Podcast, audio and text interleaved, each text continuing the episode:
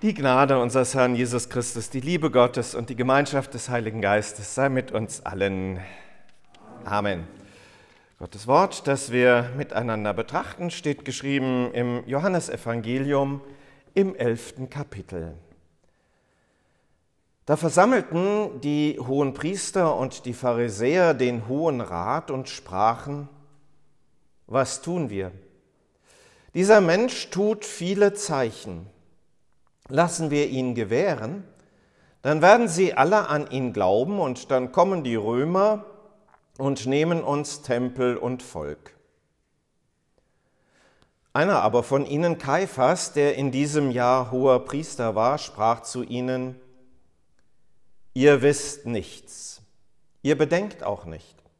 Es ist besser für euch, ein Mensch sterbe für das Volk, als dass das ganze Volk verderbe. Das sagte er aber nicht von sich aus, sondern weil er in diesem Jahr hoher Priester war, weiß, sagte er.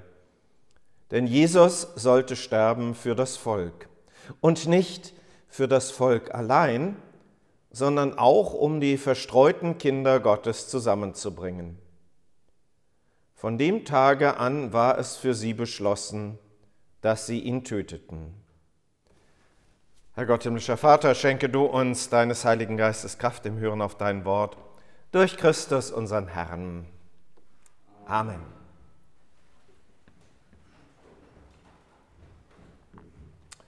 Liebe Schwestern und Brüder, mit dem Sonntag Judika treten wir in die innere Passionszeit ein. Die Zeit, in der nochmal in ganz besonderer Weise unser Blick gerichtet wird auf Leiden und Sterben unseres Herrn Jesus Christus und darauf, was so eigentlich dahinter steckt. Warum das passiert. Wie diese Geschichte dann letztlich auch zu deuten ist. Am Palmsonntag werden wir vom Einzug in Jerusalem hören und da geht es dann tatsächlich ja auch los, dass diejenigen, die am Anfang Hosianna schreien, zu denen werden, die später Kreuzige ihn schreien. Dass das nicht von einem Tag auf den anderen passiert, das zeigt uns diese Geschichte, die wir gerade eben gehört haben, vom Entschluss zur Tötung Jesu. Johannes lässt uns sozusagen einen Blick hinter die Kulissen tun. Auf der einen Seite berichtet er von dem, was Jesus tut, nun aber sehen wir, was zeitgleich passiert.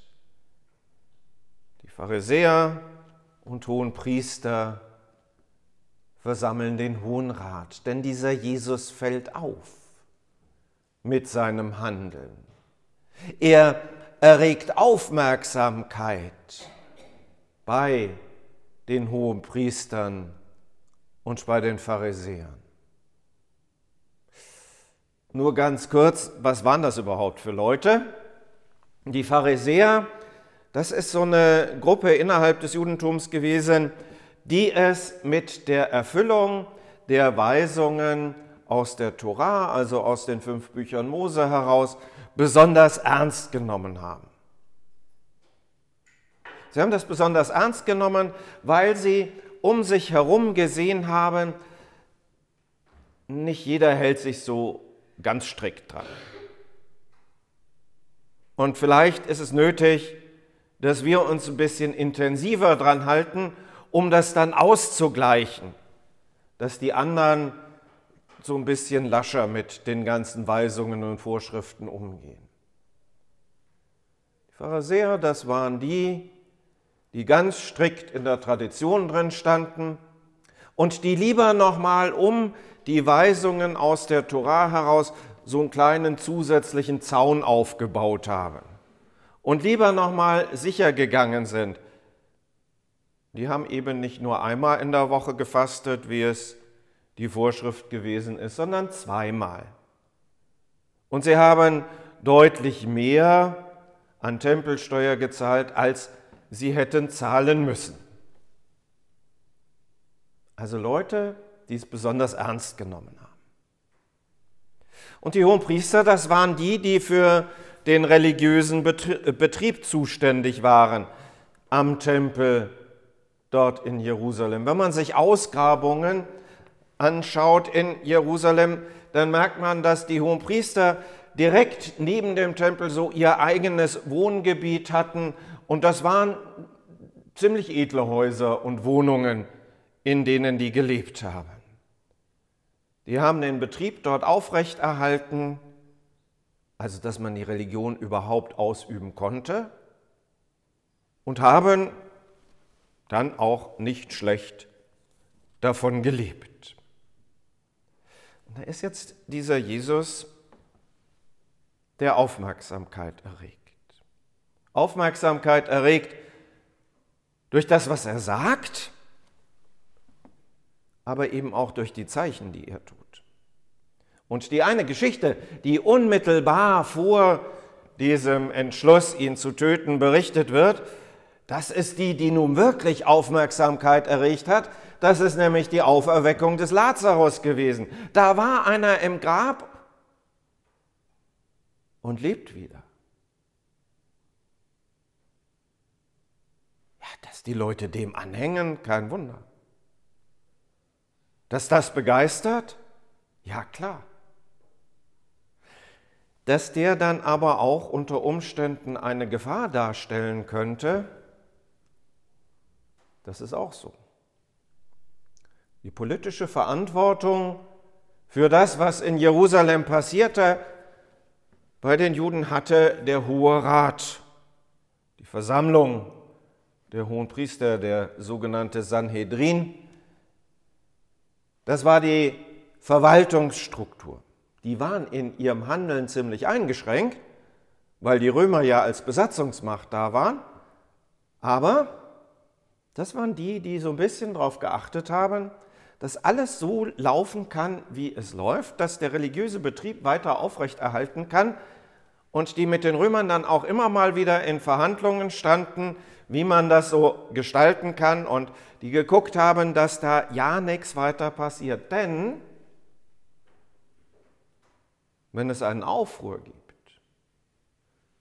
wenn womöglich irgendjemand auf die Idee kommt zu sagen, wir sind diejenigen, denen dieses Land gehört, ist uns von Gott gegeben und das geht über das Religiöse hinaus. Das geht dahin, dass wir uns das mit Gewalt womöglich auch wiedernehmen müssten, dass wir hier einmal zu einem Aufruhr gegen die Besatzungsmacht kommen müssten. Wenn das passierte, das wussten die genau, dann würden die Römer reagieren. Und zwar mit brutaler Gewalt. Da kannten die nichts. Dann wären sämtliche Rechte und Privilegien, die es bis zu dem Zeitpunkt gab, aufgehoben gewesen. Ist übrigens dann ein paar Jahrzehnte später passiert. Da gab es einen Aufstand, der ist blutigst niedergeschlagen worden, der Tempel ist zerstört worden und letztendlich ist das jüdische Volk dann von den Römern aus Palästina heraus vertrieben worden die kannten da nichts. Wenn es um ihre Macht ging, dann waren die unerbittlich. Und diese Gefahr hat der Hohe Rat tatsächlich gesehen. Kaiphas sagt es dann ganz deutlich. Es ist besser, einer stürbe für das ganze Volk, als dass das ganze Volk verderbe, als dass sie uns den Tempel und das Volk wegnehmen politische Weitsicht an dieser Stelle, kann man sagen. Und doch, es steckt in dieser Geschichte noch mehr. Es geht noch eine Kulisse weiter sozusagen. Es steckt so eine göttliche Ironie in diesem Tötungsbeschluss drin. Johannes deutet es an, wenn er das so berichtet und dann sagt, das sagt er aber nicht von sich selbst, denn Jesus sollte sterben für das Volk und nicht für das Volk allein, sondern auch um die verstreuten Kinder Gottes zusammenzubringen. Und da weitet sich der Blick an dieser Stelle. Weitet sich der Blick und darf auch auf uns hingeweitet werden. Jesus wird sterben für das Volk nicht nur in und um Jerusalem, sondern die verstreuten Kinder Gottes, um die zusammenzubringen, um Menschen aus aller Welt zu Gott zu bringen. Und da wird deutlich, dass der Tod Jesu eben keine politische Verschwörung gewesen ist und dass der Tod Jesu kein Justizirrtum gewesen ist und auch kein Scheitern, Scheitern in seiner Botschaft, sondern dass das tatsächlich Plan Gottes ist. Dass Gottes Wille an dieser Stelle dann umgesetzt wird. Der Wille Gottes dass alle, die an ihn glauben, an Christus nicht verloren werden, sondern das ewige Leben haben. Darum geht es. Es geht um uns. Es geht um den Willen Gottes, dass wir an Jesus glauben und gerettet werden und Leben haben. Es geht darum, dass die Beziehung zu Gott in Ordnung gebracht wird. Und Gott bedient sich tatsächlich dann all dieser Menschen, die erwähnt werden, um seinen Plan zum Ziel zu bringen. Um uns vor Augen zu stellen, das passiert für dich. Gerade im Johannesevangelium ist es immer ganz wichtig. Das ist alles aufgeschrieben, damit ihr glaubt, dass Jesus der Christus ist damit euch das bewusst wird und immer wieder vor Augen gestellt, es geht um dich, es geht um mich bei allem, was da passiert.